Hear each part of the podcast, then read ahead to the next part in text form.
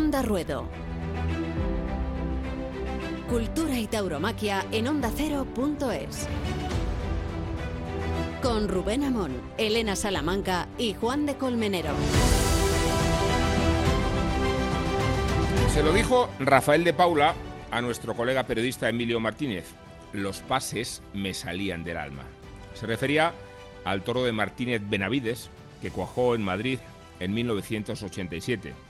Pero tanto vale el desahogo paulista para definir el estado de trance que Morante de la Puebla adquirió el pasado viernes en la maestranza. Y no porque el toro de Juan Pedro Domecq colaborara cuanto pudiera imaginarse, sino porque el diestro sevillano fue capaz de encontrar un caudal de agua donde apenas había un charco. Morante puso todo lo que llevaba dentro, él, y arrancó al Juan Pedro muletazos inverosímiles por la hondura, por la plasticidad y por la entrega. De otro modo, no se hubiera precipitado la voltereta con que el toro le hizo pagar el estado de abandono. Porque Morante se abandonaba, se dejaba ir, se rompía en la inspiración de una faena expresionista, desgarro y pureza, valor, técnica y la exuberancia de una torería que revistió la lidia de una pavorosa emoción.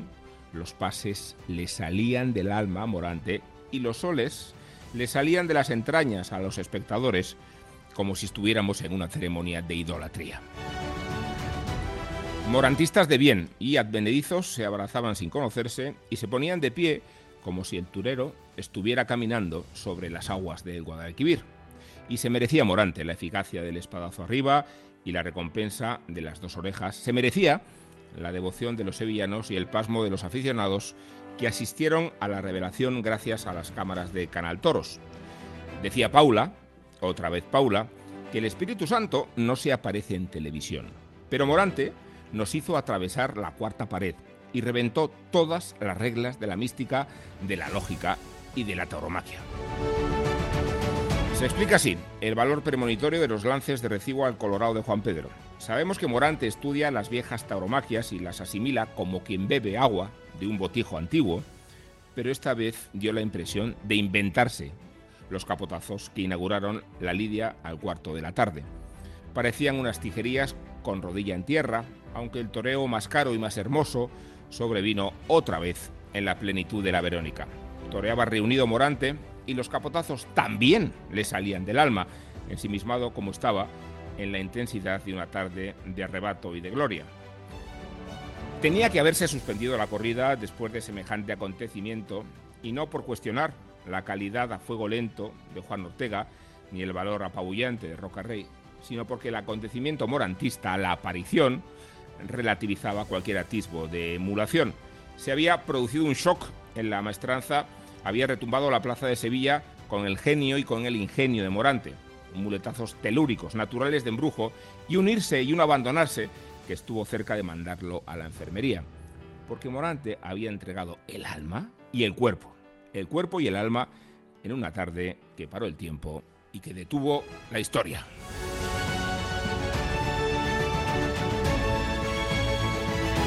Onda Ruedo, Cultura y Tauromaquia en ondacero.es.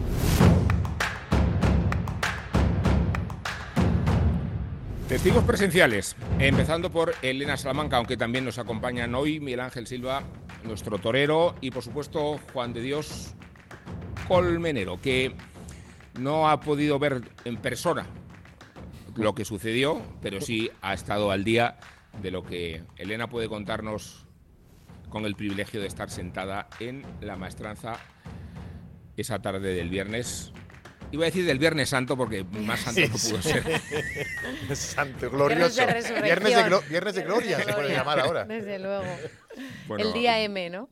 ¿Cómo lo habéis vivido? ¿Cómo lo habéis visto? ¿Cómo lo recordáis? ¿Cómo lo evocáis? ¿Cómo sentís? Eh, yo decía esta mañana en, la séptima pregunta y media que, la vida no tiene sentido para quien no ha, conocido esas experiencias, pero que sigan viviendo, da igual. Nosotros que sí lo hemos vivido sabemos de lo que hablamos. Elena. Sí, pues, pues mira, Rubén, yo a veces también digo eso, ¿no? Gente que no es aficionada a los toros o que no le gusta a mí me gustan muchas otras cosas más que los toros, pero las sensaciones que yo vivo en una plaza de toros no me las ha dado nada más en mi vida, ni un concierto de un cantante que me apasione, ni una obra de arte, ni pues eh, es verdad que es súper emocionante. Y la verdad que Sevilla tenía ganas de, de, de, entregarse de verdad a Morante y no lo había podido hacer hasta, hasta el 1 de octubre, ¿no? Luego en el epílogo me haré eco de esa fecha del 1 de octubre. el verdadero 1, ¿no? y volvemos a tener un 1 de octubre histórico, pero en esta ocasión por, por esa emoción, ¿no? Y es que fue desde el primer lance que se tira de rodillas Morante en el tercio y desde ahí hasta la estocada final es que era emoción constante y la gente de, la, de los lados y mirarse He de decir que yo viví también la puerta del príncipe de, de Pablo Aguado, de las cuatro orejas, y fue una tarde muy parecida en emociones yo también la vi. a eso, ¿no? A mirarse unos a otros y decir qué suerte tenemos, qué privilegiados somos, y esto va a pasar a la historia. Y esa fue la tarde de, de Morante. Mm. Y, lo decías, lo dices mucho, Rubén, y lo acaba de decir Elena. Ellos se lo pierden, ¿no? Yo, yo a veces me da mi empeño en, en familiares, en amigos, en decirle, no sabéis lo que os estáis perdiendo, no viendo esto, no sintiendo esto, ¿no? No sintiendo. No sintiendo esto. Lo que pasa que, bueno, que eso ya forma parte un poco de, la parte subjetiva de, cada uno, ¿no? Yo intento que, vaya y cuanta más gente mejor, ¿no? Porque hacer proselitismo de esto a mí me parece que es una tarea que tenemos, que, además tenemos que hacer, no solamente con este programa, con muchas cosas, y, ellos se lo pierden. Bueno, ellos se lo pierden, pero vamos, vamos a intentar que cuanta menos gente se lo pierda mejor, ¿no? Porque es tan maravilloso, es tan eterno. Eh, bueno, yo cuento los días para eh, que ese día sí estaré en primera fila, si puedo, Rubén, el 12 de octubre, para que cierre, para que cierre en Madrid eh, lo que está haciendo esta temporada Morante de la Puebla, que es algo casi casi que no tiene palabras, ¿no? Y Ángel, tu alternativa se revaloriza cada día que pasa, ¿no? Lo digo porque Morante fue tu padrino, no pudiste elegir mejor, Y curiosamente un 1 de octubre, Rubén. ¿Ah, sí? Ah, también. Un 1 de octubre, fecha muy señalada, porque además yo eh, un 1 de octubre casi pierdo la vida con una cornada, cuatro años después, un 1 de octubre, tomo la alternativa en zafra de manos de Morante. Y yo eh, no Y lo cuenta todo así, ¿eh? Tan normal. O sea, uno de octubre casi pierdo la vida, otro 1 de octubre me da alternativa Morante, o sea, y él tan normal se sienta aquí con nosotros como si fuese Lo dice un incluso con, una, con una sonrisa. Sí, igual. Claro, porque estamos aquí vivitos y, y, coleando, y estaba, no en Sevilla, pero sí a 126 kilómetros creo que separan mi pueblo Zafra de Sevilla, viéndolo por la tele, y le decía a Elena por WhatsApp, oye, ¿tú crees que si, si me voy ya llego, aunque sea para los finales de Morante, pues con, con el pañuelo blanco, ¿eh? para pedir las orejas yo desde el salón de mi casa, para secarme también las lágrimas, porque Morante me hizo llorar y eso que estaba con una televisión por delante, mm. y me fui a Sevilla a, a celebrarlo y a saborear ya las últimas mieles del del triunfo y del Guadalquivir, porque creo que ese día Sevilla entera estaba toreando. Faltó sacarlo eh, eh, por la puerta del príncipe, ¿eh? Necesito más pasión, necesito más pasión. No, y, más o sea, cuando un torero rompe, rompe las reglas, las rompe en todos los claro. sentidos, ¿no? iba a decir que lo de la televisión, yo la vi por la televisión, ¿eh? y la vi sentado tranquilamente y a medida que, transcurría la faena me iba acercando más a la televisión, en, un estado de, shock queriendo atravesarla. Y, y, eso da idea también, ¿no? De, de el valor que tiene la televisión cuando se trata de divulgar una aparición que de otra forma tendríamos que creer solo a los que allí estuvieron, ¿no? fue emocionantísima la tarde y, no sé si estáis de acuerdo, pero uno de los méritos que tuvo la tarde de Morante fue en realidad la ausencia de toro. Lo digo porque hmm. arrancar dos toros, dos orejas a un toro con tantas limitaciones como tuvo el Juan Pedro, a mí me resulta todavía inverosímil, ¿no? Es que fue todo inverosímil lo que pasó ahí, ¿no? Bueno, además es que, claro, lo cuaja ya desde el capote, entonces es de esas veces que tú ves que Morante va a exprimir al toro con el capote y dices, bueno, pues ya está, que sea lo que Dios quiera, si luego aguanta una tanda, pues bienvenida sea y se ha acabado la faena, porque nadie esperaba que fuese a exprimir de donde no había. Y como además con el capote estuvo pues eh, cumbre, pues, pues, pues yo, vamos, yo daba por hecha la faena en cuanto cogió la muleta, pero aquello fue poco a poco, poco a poco, y es verdad que bueno, que un torero de esa categoría, quizá otro torero con, con un toro así, porque es verdad que es que eh, mucha calidad, y bueno, la corrida entera fue casi así, ¿no? Mucha calidad la corrida de Juan Pedro, pero muy poco fondo y, pues es muy difícil hacer así el toreo, pero claro, eh, con esa estética, con esa profundidad, con esa entrega, luego verlo arrebatado entre los pitones, yo eh, creo que he visto muchas, muchas tardes a Morante y yo verlo tan entre los pitones no lo había visto. Bueno, incluso llega la acogida, que también eso fue un momento que la gente se estremece, además fue muy feo como lo, lo, impitona y lo, lo, deja y lo tira al suelo, todo muy, muy impresionante se vuelve a levantar arrebatado. Es que fue todo de una emoción hasta el último momento. Esa bronca que le pega a la, a la banda, que le tenía ya ganas. Todo, todo. La verdad que sí, es verdad que no se esperaba que ese toro llegase a, ofrecer eso para que, que Morante hiciese la, la, obra. No estamos viendo grandes toros, lo comentábamos aquí la semana pasada, no estamos viendo grandes toros, eh, es más, nos están decepcionando nos preguntábamos que qué estaba pasando con, la cantidad de toros que había, pero en cambio estamos viendo grandes faenas con no demasiados buenos toros, ¿no? Que le ha pasado algo mm. parecido, ahora hablaremos, me imagino, a Emilio de Justo también en Madrid. Pero es curioso que, es, que con esa falta de, a veces de bravura y de profundidad en, los toros, estemos viendo grandes, grandes faenas, ¿no?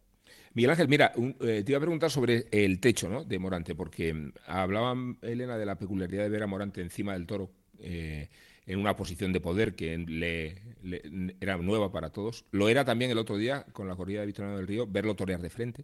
O sea, es como si Morante no, no tuviera techo, ¿no? Como la, sensación de que está explorando y explorando y explorando y nunca llega, afortunadamente, a, tocar techo, ¿no? Bueno, es que yo creo que los que hemos sido eternos seguidores de, de Morante de la Puebla o de su toreo, siempre hemos visto que ha tenido afines y detractores, que había temporadas en las que pues la gente como este año se lo quieren comer a besos y ha habido muchas tardes en las que ha desatado la peor ira de cualquier aficionado. Entonces, mm, venir pues de temporadas quizás no tan triunfales, un poco más oscuras en su carrera, porque a lo mejor ha habido otros toreros que han estado más en boca de los aficionados, pero demostrar que cuando la gente habla del resurgir del toreo de arte, del resurgir del toreo clásico, la primera figura, el máximo exponente de ello es Morante de la Puebla y demostrarlo yo te diría que casi todas las tardes que la regularidad es algo de lo que no se había hablado nunca en este torero. Y decimos que este año Morante ha sido un torero regular, no quitando digamos el garbanzo negro del, del puerto de Santa María que la corrida no ayudó. Eh, ¿cómo le vamos a adivinar el techo a un torero que no se le presupone regular, constante, que ha sido un torero de destellos, de detalles y que este año ha estado a ese, a ese nivel? Bueno, y lo que le queda. Coge un toro de Miura eh, con el capote, que a ver cuántos lo han conseguido. Torear por alto toro de Miura es todavía una mayor pureza, pero Elena, eh, tú estuviste el día siguiente, parecía que la conmoción no daba ya sitio a nada y apareció Urdiales. Sí, porque era la típica tarde que vuelves del, resacón de toreo. Bueno, la propia tarde, cuando sale el quinto toro para Juan Ortega, que eh, obviamente aquí una que le gusta ver a Juan Ortega, y siempre lo digo, que de hecho esa tarde me fascinó esa manera que tiene siempre de salir de la cara del toro, de los desplantes, de cómo remata las tandas. Es que me encanta. Pero obviamente eh, cuando aquello acabó es que te, desfondas tú también y, aquello tenía que haberse acabado allí. Ya está. Hoy nos vamos. Ya otro día mm, vemos a Juan Ortega, vemos a Roca Rey, pero hoy nos vamos de aquí. ¿Qué vamos a hacer? Y entonces al día siguiente llegabas pues obviamente yo, fíjate, con Digurdiales en el cartel, que, que, voy allí donde torea, pero ibas como, no sabes, estabas perdido, no sabías, yo qué sé, bueno, pues qué va bueno, pues no sé qué va a pasar, qué no va a pasar, y llega otra vez el cuarto de la tarde y, y vemos a un Digurdiales con un toro que nada tenía que ver al del día anterior de Juan Pedro y con, con más violencia, con más con más, eh, moviéndose mucho más el, animal y viendo a un torero con esa despaciosidad, con esa elegancia, con esa profundidad, caminando. Eh, obviamente mm, mejor vestido que Morante el día anterior, porque el vestido de Diego era impresionante. Y, mm, y, vuelta otra vez a emocionarnos y a sentir otra vez la maravilla del toreo y una plaza entregada al clasicismo más puro, ¿no? A lo más antiguo, a lo más inicial y otra vez estábamos todos entregados. Y yo creo que con la estocada de la feria además, porque lo mató perfecto, perfecto. O sea que sí, cuando parecía que no se podía volver a emocionar a esos niveles, volvió a meternos en el.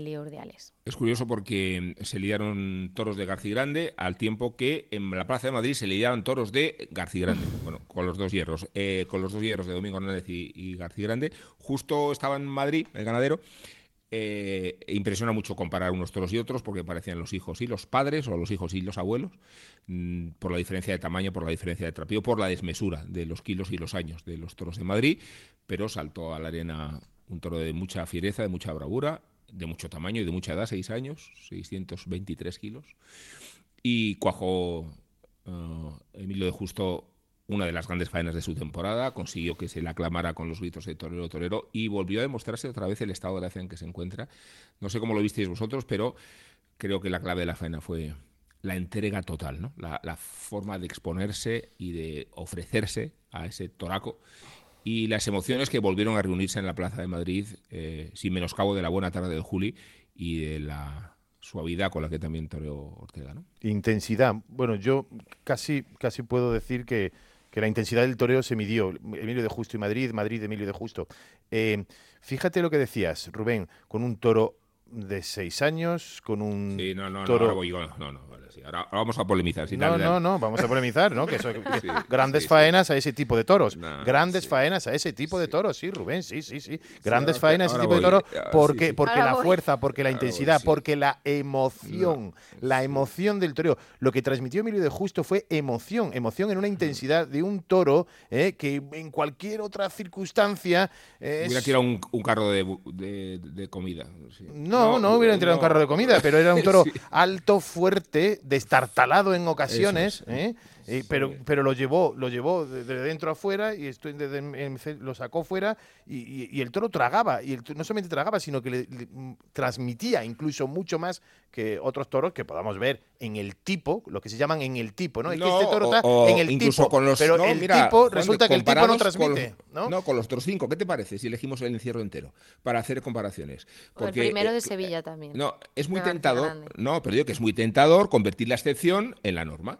Y es muy tentador pensar que un toro de 620 kilos y de 6 años y, y construido al revés eh, pueda facilitar un triunfo. Sí ocurre. Ocurre tan excepcionalmente que es absurdo tomarlo como referencia. No es tan excepcional, Eh, cada vez es menos com- excepcional. No, ca- cada vez no es podemos hacer, no, no, pode- no es- eh, cada vez es menos excepcional. Hemos visto grandes faenas, precisamente No, Emilio de Justo con vemos- Vitorino. no vemos- precisamente, no, bueno, Que no es verdad, es que no es o verdad, de la que- Puebla con un Miura. Eh, no, bueno, sí. Vamos a ver, que Mira está- cómo que no estamos hablando mira cómo era la corrida de Miura respecto Sí, a cómo suele ser sí, la corrida de Miura. Estamos de acuerdo. Mira las hechuras de la corrida de Miura. Mira la paradoja. Además aquí apelo al conocimiento del torero eh, que, respecto a qué condiciones, rasgos, características predisponen a investir y cuáles no. Y cuando se produce la excepción, no la podemos tomar como norma. No sé cómo lo ves. Se está aproximando, perdóname, ya con Le- esto termino, perdona Rubén, ya se, se está, y lo hemos comentado aquí en alguna ocasión, se estaban aproximando. Aquellas corridas que decíamos que son toros que no toreaban determinadas figuras que ya cada vez más lo torean y se estaba aproximando. a- unos, un tipo se está aproximando al otro y el otro tipo de toro se estaba aproximando. Y eso es, yo creo que es, es bueno para, para la tauromaquia, es, es bueno para, para las ganaderías, es bueno para la fiesta. Y lo estamos viendo y lo estamos comprobando eh, con este tipo de toro o con, o con otro, pero cada vez hay más triunfos con este tipo de toros. ¿no? Yo Así creo lo veo que- yo. Juan de, tus palabras no hacen más que exaltar lo buen torero que es Emilio de Justo. Claro. Porque ese tipo de toros, en Madrid o donde sea, que sale en muchos sitios ya, desgraciadamente, un toro con más de 600 kilos, Sí. eh, hay que verlo en las manos de un determinado eh, de una determinada actitud de un torero o un determinado momento de un torero. Y Emilio de Justo el otro día pues yo creo que si le hubiesen hecho uno de 800 kilos y más destartalado que ese todavía también le hubieran cortado las dos orejas porque es una faena de ponerse en un sitio donde queman mucho los pies te lo digo con conocimiento de causa, de dejar la muleta en un sitio donde no sabes lo que va a pasar y de tirar de aquello, pues como si fuese, mm, o sea, hacerlo igual que si es una becerra en el campo. Y eso, transmite una dos emo- y años. eso transmite una emoción. Sí, pero porque el toro se Tremenda. movió. El toro se movió, pero el, eh, el Transmitía el toro, transmitía creo- el toro, ¿eh? Que sí, sí. Sí, bueno, y. Madrid también es una plaza en la que, mm, bueno, pues ese tipo de toros que sale por toriles e impresiona por el volumen, por porque no es el toro habitual, es un toro de hechuras feas, es un toro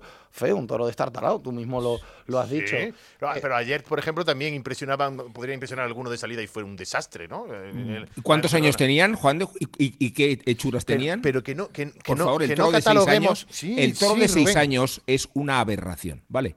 Y de hecho nunca se lidiaban toros de seis Que años. yo no hablo por la edad. Ahora. Yo no hablo es que por la edad. Cuando, cuando lidias toros de eh, Albaserrada de seis años, estás saboteando Bueno, el pues acontecimiento. vamos bien. Estás saboteando la Vamos- corrida. vamos cuando bien. lidias toros de seis años y 600 kilos, estás yendo contra las reglas elementales del toreo, ¿vale? No te hablo de los seis años, pero vamos bien, porque antes, se- antes, 6.000 se, kilos. antes se quitaba lo de Albaserrada, ahora ya quitamos lo de los seis kilos. Vamos por el buen camino. Vamos, vamos Sí, por el sí, peor vamos por el camino Antes, antes se desprestigiaba, Vamos antes se desprestigiaba determinada ganadería. Ahora por lo mira, menos, mira, ahora por lo menos se desprestigia la determinada que estoy de acuerdo en lo de los seis años, ¿eh? Pero también hay Albaserrada de cuatro y de cinco años. Mira, eh, vamos a hablar de Miura, vamos a hacer una pausa, porque vamos a hablar dentro de un rato con, con Manuel Escribano, que le cortó dos en Sevilla a un Miura, ¿no? Y vamos a hablar de una ganadería cuya caja, historia, idiosincrasia sí admite los pesos que tú quieras. Y encima parecen que no los tienen. Así que vamos a abrir una puerta con la historia, ¿os parece?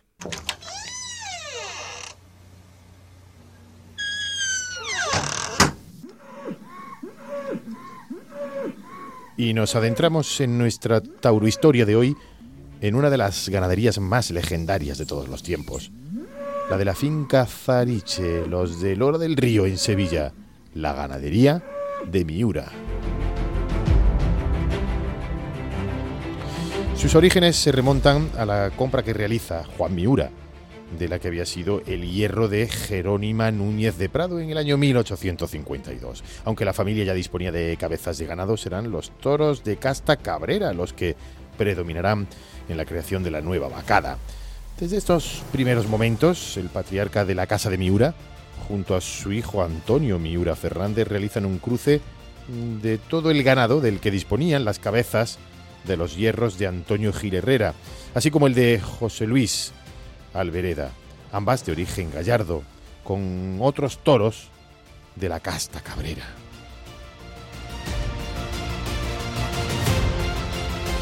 Entre 1893 y 1917, el éxito que cosechan los toros de esta ganadería, así como el papel que entrañan durante la lidia, motivará que en estos años toreros como Ricardo Torres Bombita o Rafael González Machaquito promovieran al conocido como pleito de los Miuras, un acuerdo ante las empresas para conseguir que los toreros percibieran más honorarios siempre que lidiaran una corrida de este hierro.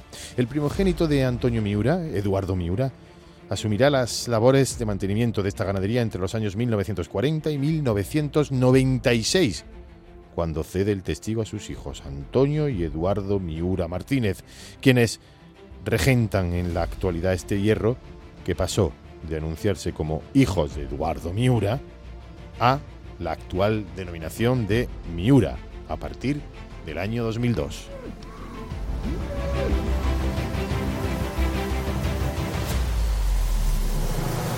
Y la leyenda, la leyenda de este toro, el más indómito del Campo Bravo, ha sido forjada a través del tipo diferenciado y único de un toro con reminiscencias ancestrales.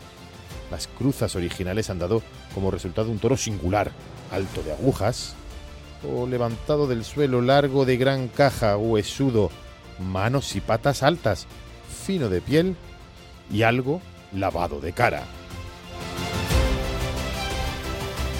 La conocida como leyenda negra de esta ganadería de Miura está relacionada directamente con el protagonismo que adquirieron los toros de este hierro tras la muerte de diferentes diestros durante los siglos XIX y el siglo XX, o bien las graves cornadas que ocasionaron.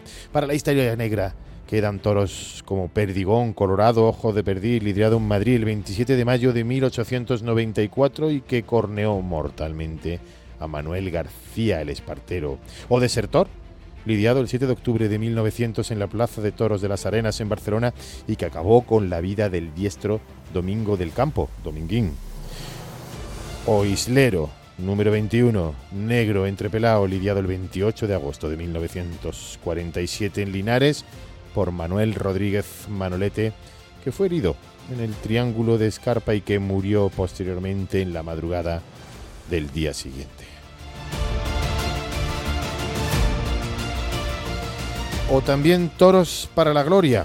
Toros para la gloria como Bombita, aquel número 38 que lidió Juan José Padilla y que protagonizó un tercio de varas de 10 minutos y recibió el premio Carriquiri y el trofeo al mejor toro del Club Taurino de Pamplona. O Datilero, Datilero en la Plaza de Toros de Sevilla con Manuel Escribano, un toro premiado con la vuelta al ruedo en el arrastre tras haberle cortado el diestro las dos orejas. O Taunero, también en la Plaza de Toros de Utrera y también por Manuel Escribano, primer toro indultado de la ganadería de Miura.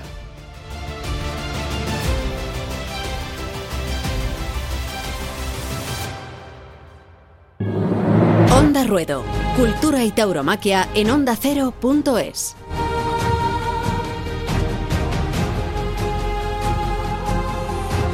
Decíamos que teníamos ganas de hablar con Manuel Escribano, muchas ganas de felicitarle por el mérito que supone desorejar en Sevilla un toro de Miura. Así que, maestro, ¿qué tal? Buenas tardes. Hola, ¿qué tal? Muy buenas. ¿Cómo, cómo va el periodo de digestión? ¿Cómo te encuentras después de lo que hiciste ayer? ¿Cómo lo has ido asimilando?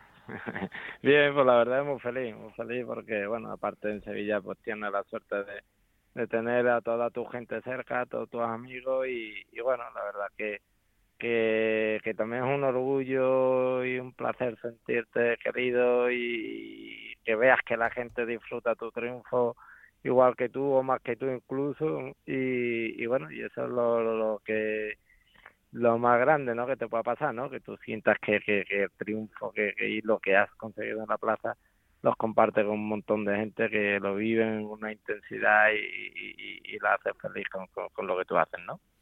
Eh, ¿Te ha pasado, supongo que no muchas veces, ¿no? La sensación de torear a placer un toro de Miura. Es verdad que eh, en un momento dado te llega a dar una voltereta eh, para recordar de, de, la, de, dónde vienen, pero torear con, con esa naturalidad, con, con, esa calidad, con ese temple, ¿te ha ocurrido muchas veces con un toro de Miura? Dos veces. esta, esta y el de... Y el de... Bueno, tres mentiras. Esta de Atilero, que le corté dos en Sevilla también, y el toro sí. que indulté. Lo que pasa es que el del que indulté era más guerrero, o sea, era un toro más... Con, o sea, había que poderle y y había que apretarlo y a veces él tenía mucho más movilidad, más más fuerte y tal, y, bueno, y a lo mejor no podía torearlo a placer, pero Datilero y ayer sí los pude torear como, como uno más o menos va queriendo, y sobre todo que, que como bien dices, que es muy difícil, ¿no? Este tipo de toro poderlo torear templado, largo, mandando, y sobre todo que, que los muletazos fueran fueran durasen, ¿no? Durasen y fueran con mando y largo hasta el final.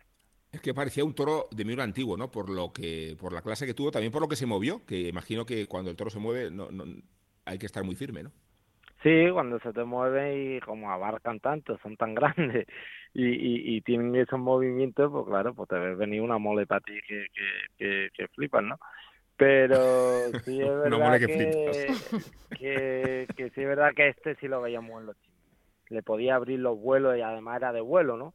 que normalmente si no te tienes que defender mucho es un toro que es necesario poco toque o hay que ser sutil con los toques, ¿no? Pero el de ayer lo podía enganchar perfectamente con los vuelos adelante y en todo el trazo poderlo llevar templado y llevarlo el a la muleta que tampoco que tampoco es fácil y, y, y, y rematar los muletazos incluso por abajo, ¿no? Y a la misma velocidad. Y bueno, sí es verdad que tienes que tener el aguante ese, como te digo, ¿no? Que venga, veas venir esa mole y tal, y confíe que se te va a abrir, que te va a colocar la cara y que vas a pasar por allí, pues, pues al final es lo que te hace sentir, lo que también dice tanto en el muletazo, ¿no? Que cuando eres capaz de conseguirlo y ves que un toro de eso te pasa por allí y, con, y, eres capaz de trazar ese muletazo como uno quiere, pues la verdad que, que, lo disfrutas y lo gozas y, y es una alegría, ¿no? Eh, y respecto a la presencia de Morante, no sé si te tranquilizó el hecho de que con una primera figura en el cartel la corrida a lo mejor la cuidaban más eh, o, por otro lado te asustaba el, el, estado de gracia en la que se encuentra Morante respecto a cómo, entre comillas, y en el mejor sentido, competir, ¿no? Una tarde como esa. No, totalmente, es competición pura y dura, o sea, es un placer siempre y un orgullo, igual te digo, eh, verte anunciado con una máxima figura del toreo y de la historia y tal, pero al final tú cuando te pones el traje compites, ¿no? Y como yo he dicho en alguna otra ocasión, está, en mi terreno, ¿no? Está en mi en mi en, mi sillón, ¿no? Entonces no te quieres tampoco dejar eh, pisar por nadie y es un torero, imagínate si te puedes preocupar, ¿no? Porque con, con, nada que medio haga sin pa'lante aniquila a cualquiera, ¿no? Pero pero esas cosas que mirarla de cara a cara y de tú a tú y cada uno con sus armas y cada uno como es, eh, tienes que competir, ¿no? Eso por una parte, ¿no? Y, y luego la, la, la, la corrida toro, yo que más o menos he toreado ya varias corridas toros de, de Miura y, oye, y sé más o menos cómo andan, la corrida toro, bueno, es la que es, no creo yo que, que cambiara mucho más y, y, y que porque la matara Morante fuera a cambiar, ¿no? Más o menos por el modo operandi que que, hace Miura, ¿no? Y todos saben lo que es lo que es Miura. Y además que es muy difícil, eh, no sé, ver un toro de Miura para ir a escogerlo, ¿no? Yo llevo toda mi vida yendo allí no soy capaz de escoger un toro de Miura. Y, y, bueno, eh, la verdad que, que son las dos cosas. La de la corrida todo pues, era la que era, no me preocupaba ni para bien ni para mal. Y sí me preocupaba más el maestro porque, bueno, es que te puede anular una tarde entera que para mí pues suponía mucho, ¿no? Eh, supongo que eres el menos sorprendido con lo que sucedió y, supongo que lo eres porque en Madrid te hemos visto este año en una especie de estado de plenitud con, con la corrida de Vitorino, ¿no? Ese grado de madurez, de calidad, de valor, ¿no? Ese equilibrio que has encontrado esta temporada, ¿no? Sí, totalmente, ¿no? Además son momentos difíciles, momentos que tienes que dar un paso para adelante y, y dar ese giro de tuerca para que pasen estas cosas, ¿no? Porque, oye, al final y al cabo soy un torero independiente, que no tenemos apoyo tanto mi apoderada, mi gente y yo, de, ningún tipo de empresa y hablando mal vamos a una limpia, ¿no? Entonces, eh, Madrid Sevilla, pues dando puntos de, bueno, que son las tardes, ¿no? Esas que siempre hemos escuchado las máximas figuras del toreo, es decir, hay un día y por activa o por pasiva tiene que ser, ¿no? Y, y bueno, para mí eran estos dos días.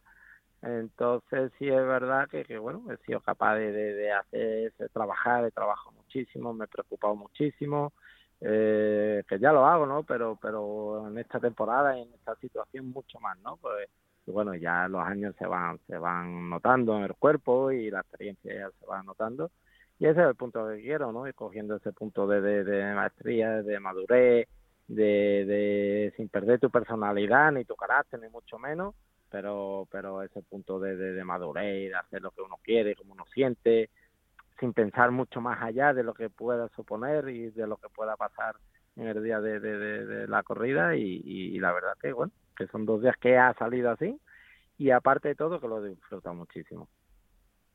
Manuel, muy buenas, enhorabuena lo primero, soy Elena Muchas gracias. Eh, quería preguntarte, pura curiosidad, al compartir ese, bueno, ese momento, ¿no? De salir ya a la plaza en ese patio de cuadrillas.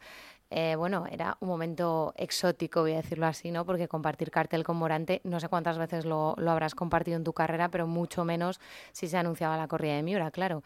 Entonces, bueno, compartir esos momentos, no sé cómo fue, ni el previo, ni durante la corrida, si, si hablasteis mucho, si él se interesó por tu manera de verlo, si te preguntó algo, me gustaría, me gustaría saberlo. Y por otro lado, también saber si para ti esta ha sido tu, tu mejor faena. Yo sí puedo decirte que, que es la vez que mejor te he visto pudiendo hacer, como hablábamos antes, ¿no? Ese toreo tan, tan fundamental, tan, tan clásico de, de, los vuelos, de utilizar los vuelos de la muleta y, y, tirar de un toro de Miura. Además, Datilero, hablabas de él, que fue quien te, que, quien te volvió a meter ¿no? en, el, en el circuito y desde donde no te has salido desde aquel día histórico para ti. Bueno, cobra diezmos también, que era de, de Vitorino Martín, el indulto.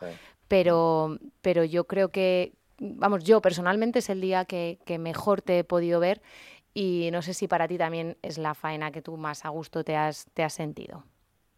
Pues mira, o sea, empezando por lo último, eh, más a gusto a lo mejor sí, porque era la que más fluía, ¿no? O sea, la que hmm. más, eh, es que no, no me gusta decir la, la palabra fácil, pero como la que todo salía, ¿no? Y todo fluía y además yo lo estaba viendo súper claro y sabía que, pues mira, hasta cobra diezmo, datilero, tal, hay momentos que, que tú hasta en tu en, la faena misma tienes dudas, ¿no?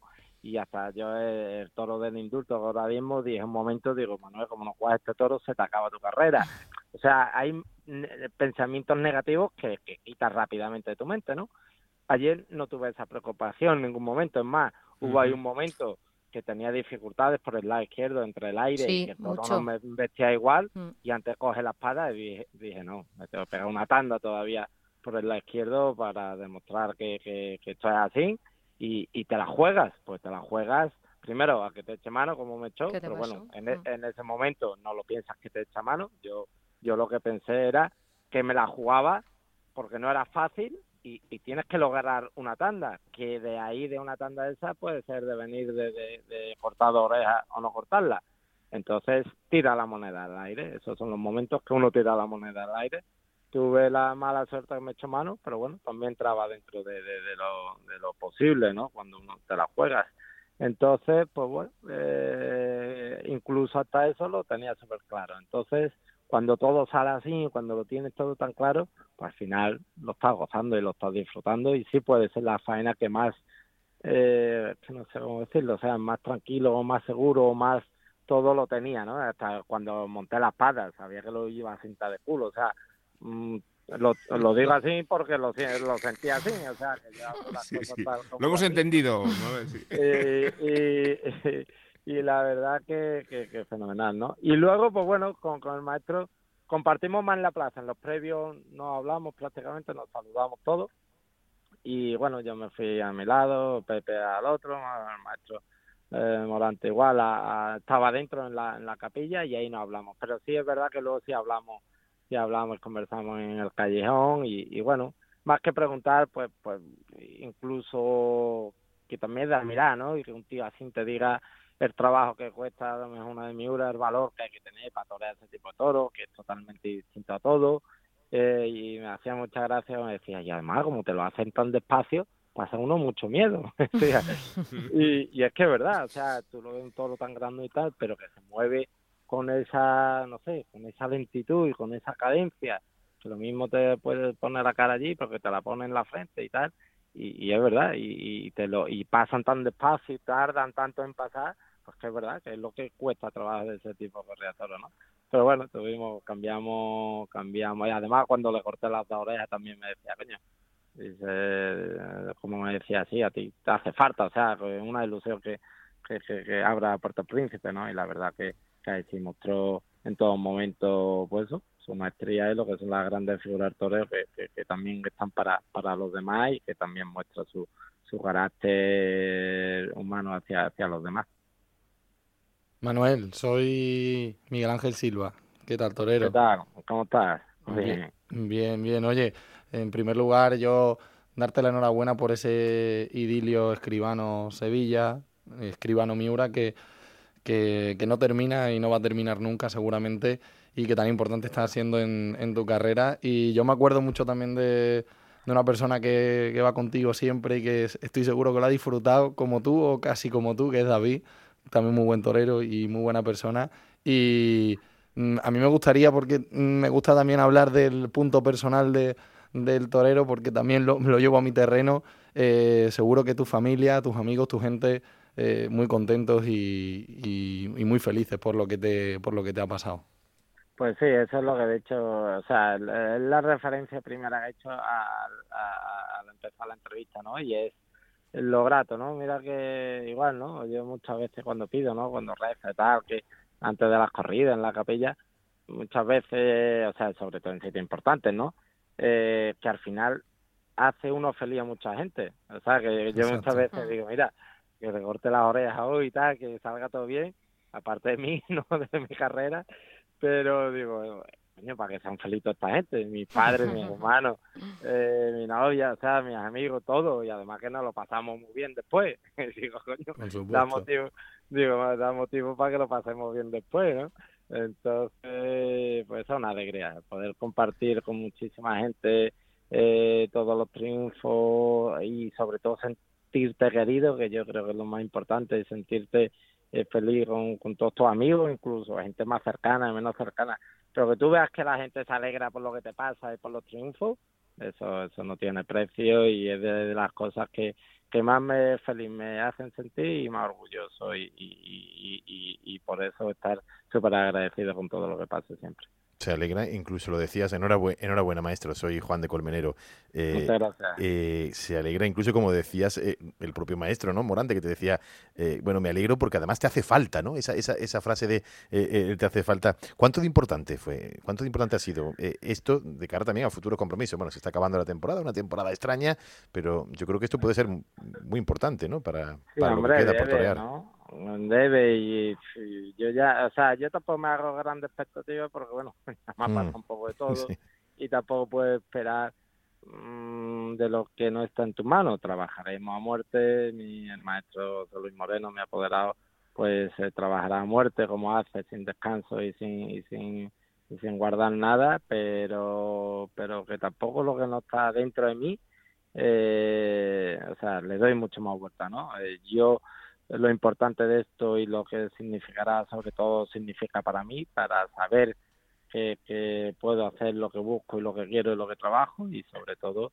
para sentirme realizado como torero y, y, saber que, que todavía puedo dar mucho más, que puedo crecer muchísimo más y esa es la mayor importancia, ¿no? Y luego, hombre, pues espero que, que la empresa ya se lo vayan teniendo en cuenta y que, que oye, que vaya eh, vayan dándome mi lugar que, que, que tanto cuesta, que tanto eh, sacrifico por ello y que al final yo creo que me voy ganando la espada y la muleta, que es como los toreros se tienen que, ganar las cosas. Sí, porque el premio maestro de cuajar un toro de Miura no puedes ir repetir con la de Miura, ¿eh? Eh, independientemente de lo bien que os llevéis. Totalmente.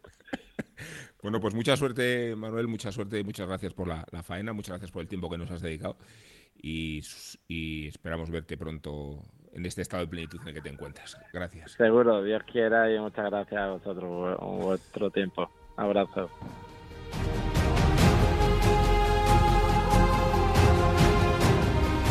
Bueno, estamos yéndonos casi eh, y no te deberíamos hacerlo sin mencionar lo que sucedió en las ventas este domingo con la encerrona de Ferrera y los seis toros de Adolfo Martín. Está mejor dicho lo de encerrona como nunca, porque creo que eh, es de muy poca sensibilidad que cuando un torero arriesga tanto con una ganadería tan difícil, la empresa ganadero, y en este caso no voy a decir el apoderado porque no tiene la fuerza para, presionar, se anuncie con tres toros de seis años y con lo que desarrollan esos toros de seis años. Y, y eso no quiere decir que, no sé cómo visteis vosotros la tarde, eh, vi a Ferrera muy desconectado de, lo que pasaba en el ruedo. Eh, es de agradecer el protagonismo que dio a los subalternos. Eh, lo hizo haciéndole saludar al término del paseillo y dándole mucho protagonismo en los lances del festejo, a los picadores, a los banderilleros, a Fernando Sánchez en particular, un tercero que atrajo para sí las mayores ovaciones de la tarde. Y luego que viéramos en el sobrero de Payarés eso te gusta, Juan, de porque es de Santa Coloma. A mí también.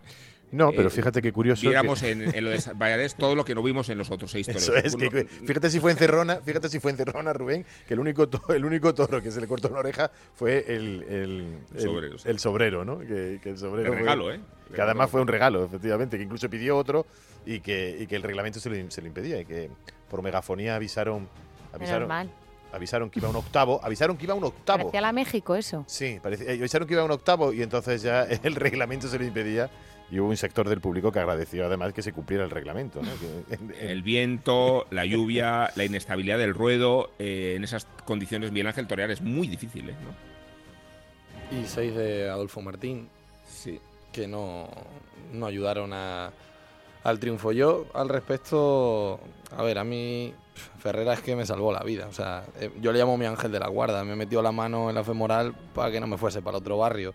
Eh, ¿Qué quieres que te diga? Yo creo que es un torero que necesita la fiesta. Es un torero que el aficionado le debe mucho. Él también le debe mucho a, la afición de Madrid porque le ha visto pues encumbrarse en no pocas tardes. Y bueno, pues ayer fue una encerrona con todas las letras. Hmm. Pues nos vamos, pero siempre lo hacemos una magnífica costumbre, una gran tradición con el epílogo de Elena Salamanca. Pues era 1 de octubre y en este país celebramos año tras año, con algún acontecimiento, cada uno a su manera, el primer día del décimo mes. Fue el día de un comité histórico del PSOE en el que Sánchez fue expulsado y comenzó su revancha contra su propio partido y bueno, pues hasta hoy. También fue el día que el independentismo sacó las urnas a la calle en Cataluña también fue la alternativa de Miguel Ángel Silva. Y a partir de ahora sumaremos el día M, Morante en Sevilla. Los 1 de octubre pasan cosas históricas. Y este año ha sido un suceso extraordinario. Ovación para este día que ha sabido cambiar su suerte en los acontecimientos. Dos orejas cortó Morante, pero es que no nos dieron ni la oportunidad de pedir el rabo. Se lo dije a Gaby, el presidente. Vale que no lo quieras dar, pero nos tenían que haber dado la oportunidad de pedirlo. Y no haber tardado tanto en sacar el segundo pañuelo. Cuando tuvieron que salir esos dos pañuelos a la vez. Bueno, pues nada. Así que en mi rincón propio, como se reparten triunfos y broncas como a mí me vienen gana, dos orejas y rabo para Morante en Sevilla. Y bueno, tampoco podía faltar una bronca, aunque esta vez se me adelanta Morante. Esta feria de Sevilla, la gran bronca, se la merecía la banda de música, que suena muy bien, sí, que se dirige fatal también. Morante llevaba con tiras y afloja desde varias ferias atrás y en su faena ya histórica de este 2021, cuando se acercaba el final de la obra, la banda decide que se pone a tocar y el torero decide que ya estaba bien. Se encaró y mandó callar. El torero con mejor compás tenía que soportar a una banda que siempre le toca destiempo y se cabreó. Cuando más metido estaba en la faena, cuando los pitones del toro estaban más cerca que nunca y menuda bronca se llevaron, menudo petardo, bronca y que suene la música.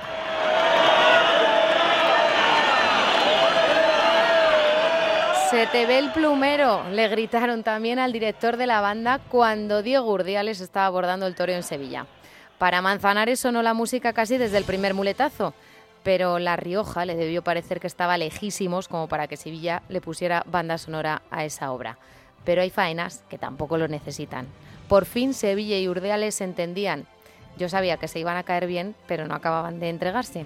Hasta que ha pasado 24 horas justas después de Morante. Otra vez en el cuarto se producía el milagro. Una faena culminada con la estocada de la feria y dos orejas también desde Onda Rueda.